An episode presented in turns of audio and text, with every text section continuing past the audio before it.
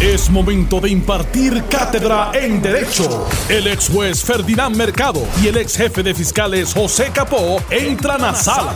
Todos de pie, porque a continuación arranca el podcast de Ante la Justicia. José Capó y el ex juez Ferdinand Mercado. Buenas tardes, compañeros. Eddie, buenas tardes. Viernes. Ferdinand y amigos de Noti1 que nos sintonizan todos los días de 1 a 2 de la tarde. Bienvenidos. Muy buenas tardes, distinguidos amigos. Mira, eh, hoy ha habido unas noticias bastante interesantes. Tenemos el plato lleno, ¿verdad? Vamos a ver si las podemos, por lo menos. Antes de los eh, viernes era la, la- era el día la- la de- notificación de los despidos. Hoy recogieron. Ciertamente, ciertamente. Recogida. Agentes del negociado de Federal de Investigaciones, FBI por sus siglas en inglés, ejecutaron esta mañana cuatro órdenes de arresto contra agentes de la policía en Humacao. Los agentes pertenecen a la División de Droga de Humacao, confirmó el vocero. Uno de ellos es un sargento de la policía. Esta mañana quedaba por arrestar a uno de los agentes. Las autoridades federales lo buscaban en el municipio de Maunabo. La Fiscalía Federal informó que no ofrecerá conferencia de prensa, pero que los detalles sobre estos cuatro arrestos se ofrecerán mediante comunicado de prensa.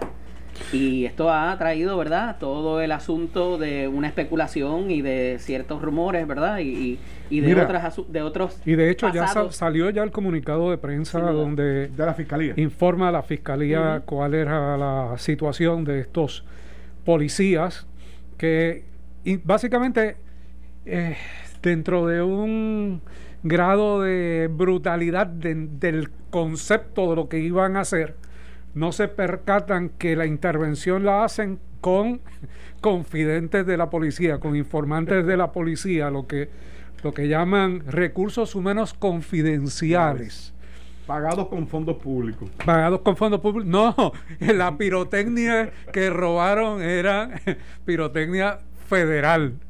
O sea, eh, rea- realmente este caso eh, es uno que vale la pena uno tomarlo para el análisis de hasta dónde puede llegar una mentalidad no, no necesariamente criminal, sino de lucro, porque eso era lo que estos eh, policías estaban buscando Lo que se alega que están así. que era que lo que se alega que hicieron que fue unas intervenciones con alguien que vendía pirotecnia ilegal y entonces pues intervinieron con él, se adueñaron o se apropiaron de la pirotecnia y de dinero en efectivo que tenía este ciudadano. ¿Tú sabes, Esto, cómo, tú sabes cómo le llaman a ese sistema?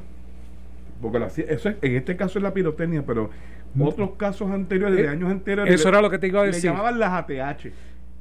Que en el ánimo de lucro intervenían con personas que posiblemente estaban en la comisión de delitos, trabajaban el, caso y posteriormente nos reportaban en los informes de la policía material ocupado o otra propiedad como el dinero ocupado. Yo no sé si, si yo les conté en una ocasión, creo que lo dije al aire, pero eh, viendo una vista preliminar, uno de los eh, un imputado, eh, en ese momento estaba testificando el policía y él se levanta y dice que eso es mentira porque yo tenía allí unos 50 mil dólares y usted se los llevó eh, en una imputación directa al policía que estaba testificando en sala. Y, y me recuerda pues que hubo un periodo, sobre todo de la división de drogas, que hacía estas intervenciones fatulas eh, para apropiarse de tanto de la droga como del dinero en efectivo. Y cualquier otra propiedad que y, otra y, y armas y armas Y prendas. y prendas. Y radicaban por la droga por unas cantidades que no eran las que ellos habían incautado unas cantidades menores. Y no eh, informaban el dinero ni las armas que habían ocupado. Y eso pues llevaba a planteamiento porque el, el acusado le dice a su abogado, mira, pero si allí yo tenía tanto dinero y tenía estas armas y los policías no eh, lo informaron, ¿y qué, qué, pasaba? Pues muchas veces se caían esos casos porque el policía no, no aparecía a testificar. El fiscal tenía problemas con, con ese policía o sencillamente eh, daba su anuencia para cualquier eh, transacción. Eddie, Ferdinand, tú, tú cuando eras juez, Ferdinand, tú eras, tal vez tú te enterabas cuando ocurría el incidente en el contrainterrogatorio del, del abogado hacia la gente que estaba declarando. Pero yo lo recibía como fiscal. Directo, Inmediatamente el abogado cuando llegaba se decía, mira, mi cliente me manifiesta que la gente está aquí en la intervención no se quedó con dinero o se quedó con alguna propiedad perteneciente a mi cliente y, y lo que informó en droga tampoco. Y yo decía, caramba, está difícil, el caso está señalado. Obviamente tú le preguntas a la gente o, a o al compañero, te lo niegan, pero una cosa increíble. Pero en esas circunstancias, cuando ya el fiscal tenía, o sea, uno tiene sospechas si realmente es correcto lo que se está manifestando, se comienza la vista, pero yo no esperaba que el abogado hiciera el contrainterrogatorio sobre, esta, sobre esa área. Yo sentaba las bases y comenzaba preguntándole luego de la intervención, mire, y eh, ¿está seguro que esa fue toda la propiedad ocupada? ¿Está seguro? Y usted lo pregunta dos veces como fiscal y él se le queda mirando a uno. Caramba, pero ¿por qué el fiscal me está preguntando esto? Y tú veías, el, el juez veía inmediatamente el diminor, el comportamiento de ese testigo tratando de buscar aire y, y- fijando la vista en todos lados de la sala, menos en la vista de uno. Cuando tú le preguntabas cosas como así, obviamente, posteriormente, cuando llegaba el abogado, lo hacía papel, ¿verdad? Eh, pero esas experiencias uno las vive, claro, son alegaciones, ¿verdad? Pero eh, eh, la policía, los agentes de droga, en un momento dado, y no en la división esta de o sea, es- esto se generalizó en un momento dado, eh, donde pensaban que estas personas cuando intervienen con delincuentes, pues los van a permanecer callados y no van a decir sobre actuaciones ilegales cometidas por los agentes. Y eso ha cambiado. En estas intervenciones, de hecho, todas estas, estas, estos arrestos en el día de hoy, aparte de que participó un confidente de la policía, son señaladas porque acuérdense que las autoridades tanto estatales como federales intervienen en crimen organizado y on- on- on- o cuando asumen jurisdicción. Y estas personas cuando son arrestadas y posteriormente están en el, pro- en el procesamiento criminal, eh, comienzan a cooperar. ¿Y a a quién ustedes creen que van a delatar inmediatamente? A los policías que ellos entienden que son corruptos. Y esa información llega sido- inmediatamente. Pero- pero mira- en, en determinar en otros casos por dónde se agarra la jurisdicción federal, en este caso, que es con quien intervienen. Por aquí, para dejarlo claro a nuestra audiencia, por dónde eh, eh, entra la jurisdicción del FBI para intervenir con estos Casi agentes. siempre en estos asuntos son casos que han sido trabajados por la DEA. Sí. Organizaciones criminales, ellos tienen tarjetas, ¿verdad? De algunas identificaciones de organizaciones. Y cuando estas personas son arrestadas y comienzan sus procesamientos, se- que se tiene todo el organigrama de quién es la cabeza, quiénes son los cogedores, quiénes son los gatilleros.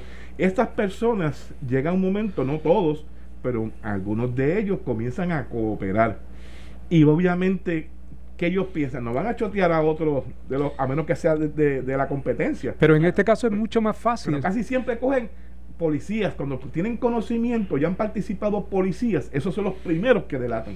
Pero inmediatamente. en este caso es mucho más fácil en términos de jurisdicción federal, porque tanto la pirotecnia como el dinero robado era propiedad del gobierno de los Estados Unidos, que se le habían suministrado A la gente. al- a la gente que estaba eh, eh, de encubierto, básicamente. eso- Y entonces tuvieron u- o- otro desastre mayor, y es que coordinaron un robo posterior a otra persona que también resultó comercio- ser Ahí hay comercio interestatal. pero que también resultó ser otro confidente de los federales. Eso te denota, Ferdinand, y amigos que nos escuchan, que ya esas personas eran tarjetas de investigaciones, tanto estatal como federal. Y obviamente introducen a una persona que está trabajando para el gobierno, dice que vende, en este caso, pirotecnia. O sea que ya la- a tu pregunta, la jurisdicción ya la tienen amajada. Pero mira, Y entonces le ponen el pescado, lo que se llama el famoso pescado, y cayeron. En caso de que no hubiera dinero, no hubiera pirotecnia, el simplemente intervenir con un con un confidente federal, ¿ya es suficiente también para que agarraran la, la jurisdicción? No No necesariamente. necesariamente. No necesariamente. Tiene que haber la actividad que lo lleve realmente a, a asumir la jurisdicción. Yo puedo poner, eh, mira, para tu, con- a tu contestación, si son los federales que ponen a esta gente encubierto a trabajar y de la, de la posibilidad de comisión de delito por los agentes en la intervención con, con este agente, en la conversación, en la actividad, y resulta que no hay jurisdicción, se lo entregan a los estatales. Sí. Se lo entregan inmediatamente Pero a mira, los estatales. eh, en este caso se da un fenómeno interesante que se ha perdido de vista. Los hechos de este caso son del 2016. ¿Qué puede significar esto? Pues que sencillamente las autoridades federales identificaron a los policías que intervinieron, pero dejaron al eh, agente encubierto trabajando del 2016 hasta el 2020 y por eso no intervienen con estos agentes de la policía hasta que eh, pues determinan que, que debe finalizar la intervención del agente Hasta que- encubierto. de- Además de que es un delito continuo, que no, hay, pro- no tienes ningún problema Sí, con decirle pero que hay, vaya a haber hay eh, que ver cuándo fueron las transacciones. Ujú. 2016. Está bien, pues eso significa que hay un periodo de prescriptivo para la, tu Y- radicar.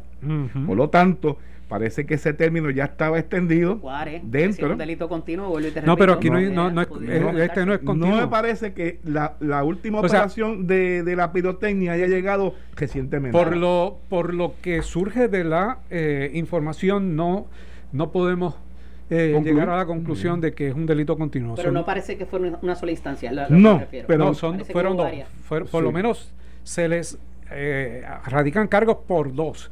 Probablemente después se les radicarán más cargos porque en estos cuatro años deben haber hecho otra serie de fechorías, eh, asumiendo que, se, que sea cierto lo que, lo que se le imputa. Pero la razón muchas veces para que no haya una intervención rápida en este tipo de delitos es porque eh, tienes trabajando al eh, que ya deja de ser confidente, realmente es un agente encubierto lo que está lo que está Y si, trabajando. fuera, si fuera un confidente participante, está cobrando y está haciendo básicamente la misma la función misma función. del agente encubierto, ¿verdad? Claro.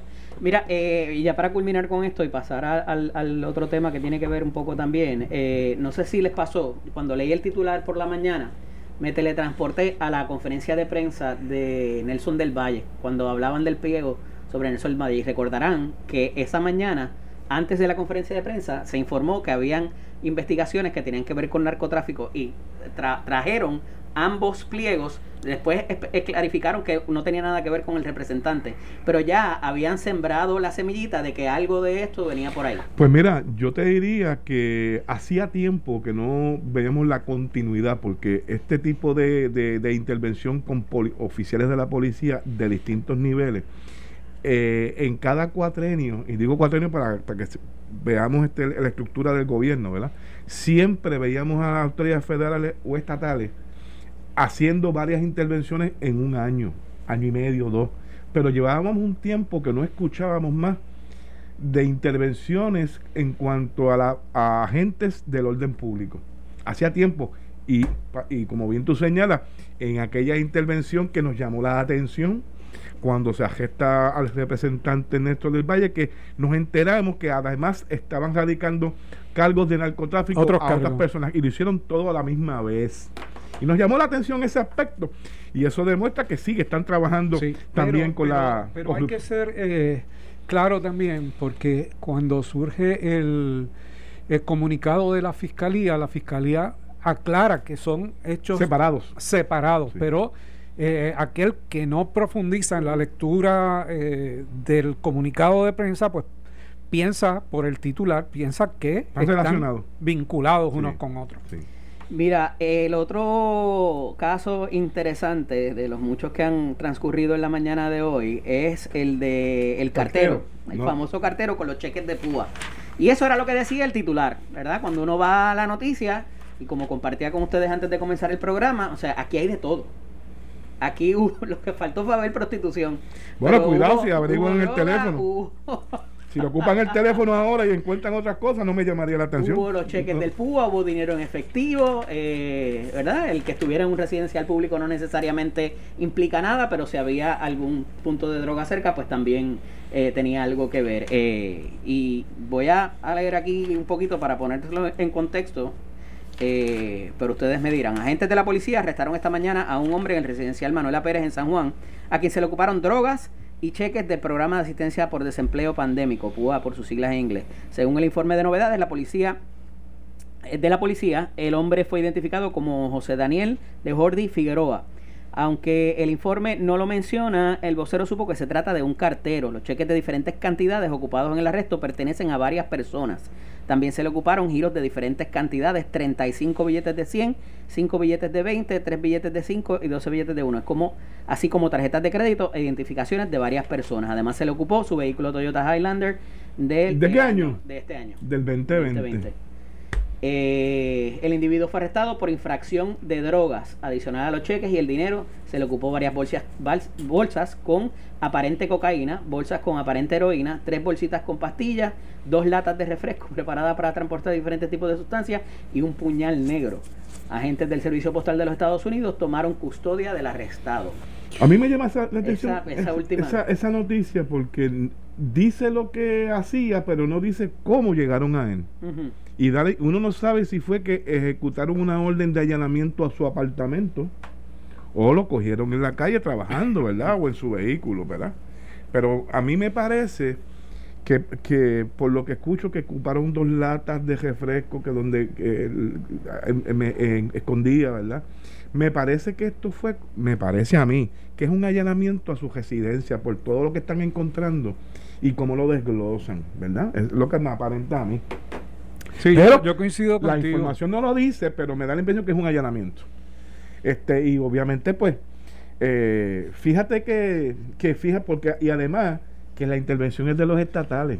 Si hubiese sido una persona que lo están investigando, te mencionaría que había un inspector de correos trabajando esta información junto con los estatales. Sin embargo, no mencionan nada de un inspector de correos. Por lo tanto, debe ser una- un allanamiento, me parece a mí, de los estatales. Obviamente, cuando descubren todo esto, pues los federales asumen esa jurisdicción. Pero estatal. obviamente se trata de una persona que se dedica a la actividad criminal Sí. independientemente del trabajo que realice o que se le identifique como aparenta como ser un empleado, o sea, un, es un, eh, aparenta ser un delincuente con uniforme de un empleado Claro.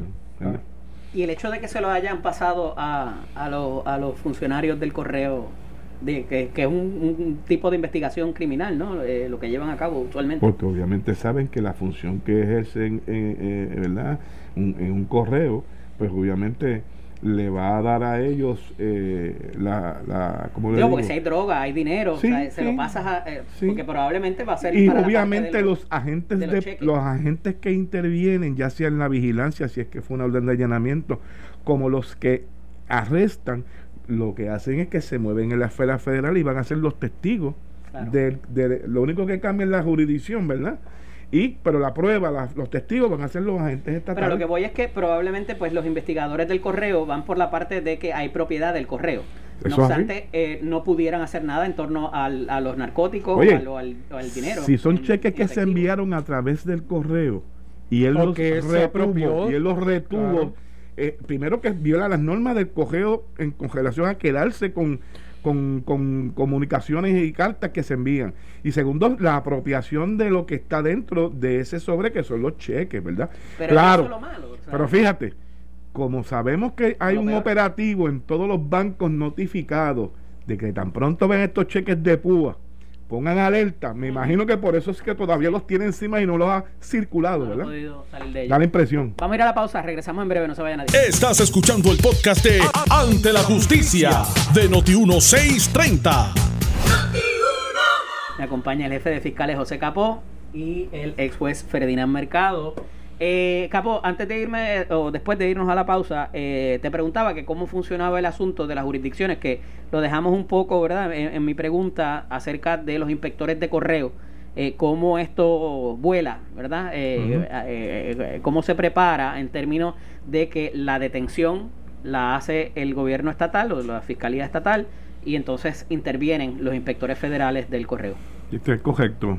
Este, para beneficio de los amigos que nos estén escuchando, afuera del aire está, empezamos a discutir esta interacción que ocurre, ¿verdad? En, tomando de ejemplo este caso donde los agentes estatales arrestan a esta persona por las comisiones de los delitos antes señalados y posteriormente llega las autoridades federales, llámese inspector de cogeo, llámese FBI o llámese la agencia que sea, a solicitar y asumir jurisdicción de esos arrestos. Inmediatamente, y obviamente la policía de Puerto Rico, sabemos, va a defender sus intervenciones, ¿verdad?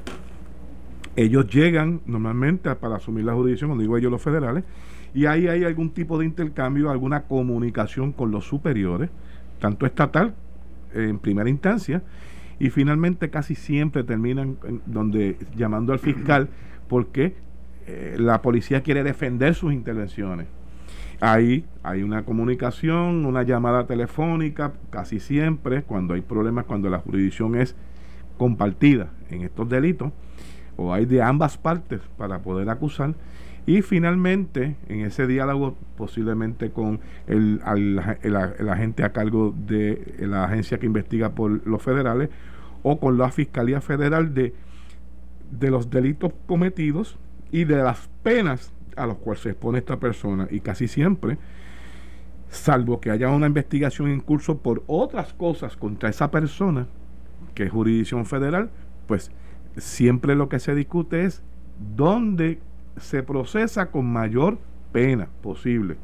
Y ahí pues se determina eh, quién se va a quedar con la jurisdicción, salvo, como le dije a ustedes, que las autoridades federales, en este caso que si es cartero, como dice la información de la noticia, entiendan que tienen otro tipo de investigaciones sobre esta persona y ahí pues obviamente se negocia y se determina quién va a asumir realmente la jurisdicción final para procesarlo. Pero lo importante es que sepan que hay jurisdicción concurrente, o sea, cualquiera de los dos puede eh, procesar.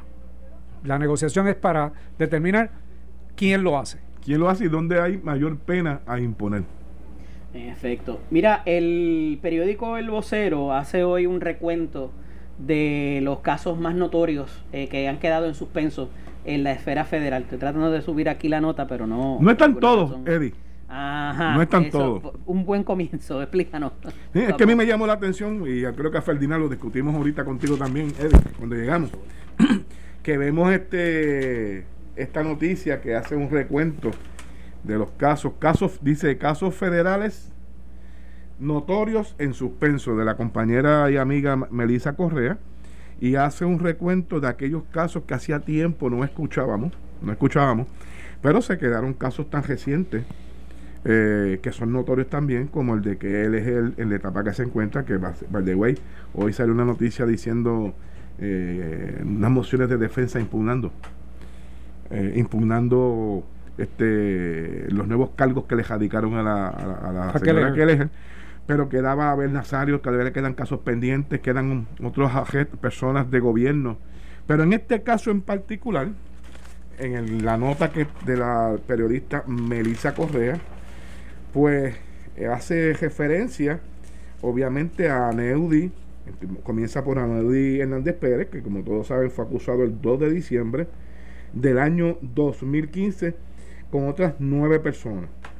A Neudi, para recordarle, se declara culpable el 18 de febrero del año 2016 de 14 cargos de conspirar para cometer un fraude por alrededor de 2 millones de dólares. Y al día de hoy, desde el 2016 que se declara culpable, no ha sido sentenciado y esto pues lleva, eh, lleva a uno a pensar que ciertamente está cooperando con las autoridades federales brindando información y por otra por otra, por otra de otra de otra forma también mientras los casos de aquellos que queden pendientes por procesar donde él está dando información pues no se de, como están detenidos pues no eh, se llega a, a, la sentencia de Aneudi hasta tanto no culminen esos otros casos Recordemos también que Aneudi es testigo del panel del fiscal especial independiente eh, y hasta el momento, hasta que no se ha sentenciado, se encuentra en una restricción domiciliaria. ¿Quién más queda para ir pendiente, Ferdinand? Que tú recuerdes, las hermanas. Quedan, quedan las hermanas. Marielis e Ivonne, de apellido Falcón. Falcón. Eh, correcto. Y, y queda eh, también. Glenn Rivera. Glenn Rivera, que, que, que, se le sometieron cargos también locales. Correcto. Eh, ahí había una apelación pendiente. Ay, por eso, por eso. ahí están detenidos en términos, eh, en términos jurídicos. Más, más, que, de, cooperación. correcto. Hay unas mociones de desestimación. O sea, los cargos se han ido desestimando. Y lo que le quedaban eran unos cuatro o cinco, no sé en el caso específico de, de Glenn, pero eso es lo que están en controversia ahora mismo en tribunales de apelación. Está el caso de Juan Ramón Salduondo, el licenciado eh, desarrollador, eh, que se había indicado que, que, él había hecho unos acuerdos con las autoridades federales y eh, todavía pues no se han procesado, no, ha habido sentencia. Aquí tienes uno de los que te mencionaba ahorita, este Eddie Ferdinand. Este señor Salduondo fue acusado el 18 de diciembre del 2014, hace seis años, de lavado de dinero, alegadamente que compraba bienes que los ponía a nombre cuando realmente eran lavado de dinero porque pertenecían al famoso señor Carlos Morales, conocido como Cano Burabo. ¿Te acuerdas que ahorita te hacía mención de estas organizaciones criminales del área este? Este es uno de ellos. Sin embargo, mira, eh, a mí me llama la atención porque la realidad es que son muchos años de cooperación. ¿Cuánto ha tardado eh, la autoridad federal en tratar de culminar esas investigaciones colaterales donde ellos están eh, cooperando. Porque son colaterales porque las de ellos ya hicieron alegación de culpabilidad o negociaron. Lo que falta es la sentencia. Si ellos están cooperando y las autoridades investigando, pues, ¿qué ha pasado? ¿Por qué tanto tiempo? ¿Por qué no han podido con esa información llegar a una conclusión para cerrar esas investigaciones?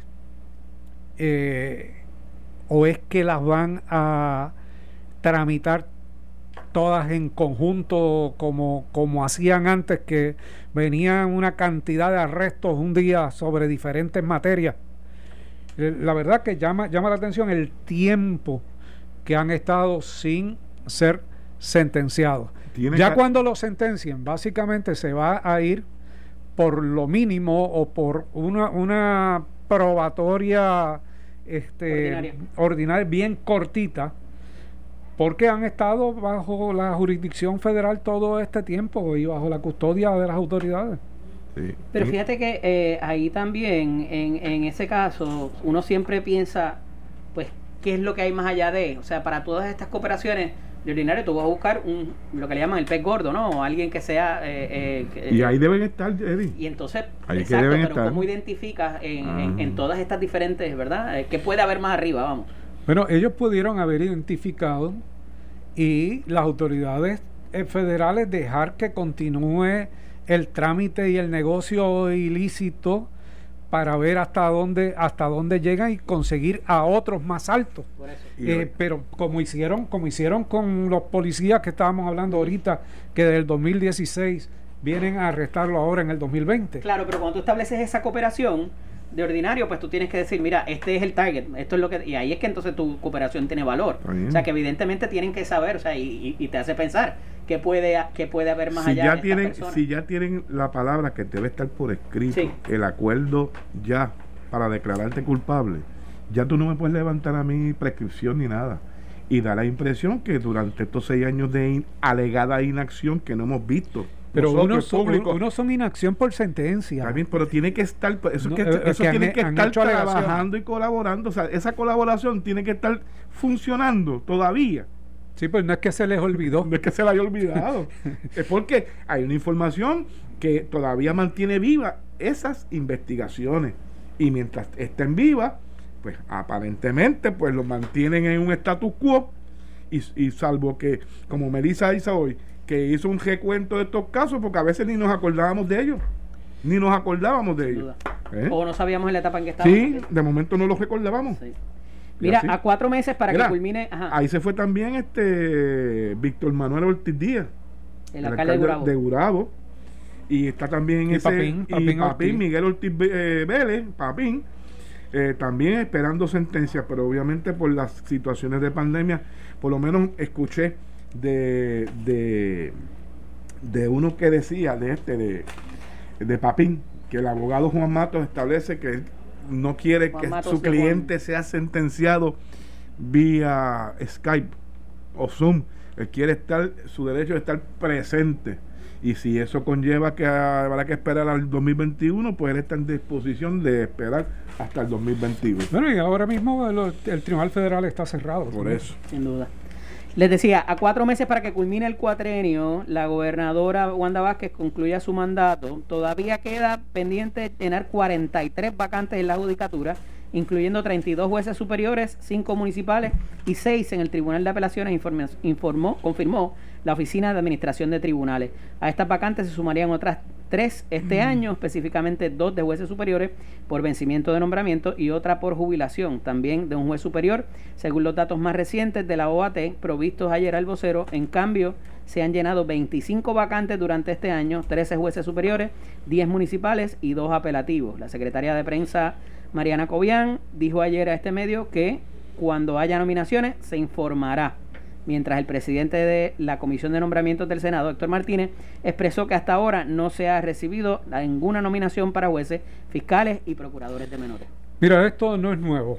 Sucede prácticamente cada cuatrienio eh, al final eh, y cerca de las elecciones y no se hacen los nombramientos usualmente hasta después de la elección, donde el gobernante protege O no corre o ha perdido la, la o, ha- o ha- primaria, o ha pues. perdido la primaria, o- que- que, es el caso eh, de ahora, pero eh, el gobernante hace una serie de nombramientos protegiendo a los que han sido funcionarios de su gobierno, han dirigido agencias o son asesores de- del gobernador y Banquete total. eso, eso es parte de eh, una realidad, una realidad que hemos criticado siempre, pero que se da. Aquí estamos hablando de 43 vacantes. Eh, y hay que preguntarse, dentro de esas 43 vacantes, eh, ahor- ahorita eh, Capó les da el desglose, pero, pero hay que preguntarse si son realmente necesarias en el sistema en este momento porque esos nombramientos van a agravar el presupuesto de la rama judicial. En, es- en esa línea la, nota de, Meli- la nota del periódico señala al senador Héctor Martínez indicando que de una conversación que tuvo recientemente con la secretaria de justicia eh, aparentemente no todos los puestos de fiscales iban a ser llenados por precisamente por la falta de presupuesto para poder llenar todas las vacantes que existen en el Departamento de Justicia para fiscales. Esa, sin embargo, eh, conociendo cómo se lleva a cabo este proceso, no creo que sea el mismo eh, la misma La misma norma. la misma norma para los para, para los cargos de juez. Me parece que toda aquella plaza que esté la van a llenar, ¿ok? La van Y, y- y los términos en la judicatura, estamos hablando de 16 años en este momento. en un momento, en un momento, en un momento, Ferdinand. Para que- todos los tipos de jueces. Sí, lo lindo de esto es, o lo interesante de esto es, que desde el año 2008, desde el año 2008, la incidencia de erradicaciones, en el, por lo menos en la parte criminal, ha ido paulatinamente disminuyendo. Sin hablar este año de, enero con la cuestión de la pandemia, que la operación en tribunales ha sido Y el cierre de tribunales también, perdido. donde no hay necesidad de asignar si eh, son necesarios o no. Digo, a mí si me dan break que me nombren todas las plazas que tengo de juez y hay presupuesto que las nombren porque pero realmente se han ido la- los han obligado a consolidar funciones y trabajos en menos jueces porque hay menos Pero lo- los van a nombrar independientemente Claro. del presupuesto porque no hay un planteamiento tampoco de la rama judicial de no me, no, me nombres esos jueces porque me vas a eso- afectar por eso te el presupuesto. Por eso te decía, aquí no la amarga un dulce. Y queda la joya de la corona, que a partir de En- diciembre hay ven- un puesto en el Tribunal Supremo. El día de Nochebuena, 24 de de diciembre. verdad. Sí. Wow. Gracias, Capo. Gracias, Ferdinand. Muy buen fin de semana para ustedes y para todos nuestros amigos que Buenas nos tardes. Esto fue el podcast de Noti 1630. Ante la justicia. El único programa en la radio con un Dream Team de expertos en derecho. Dale play a tu podcast favorito a través de Apple Podcasts, Spotify, Google Podcasts, Stitcher y notiuno.com.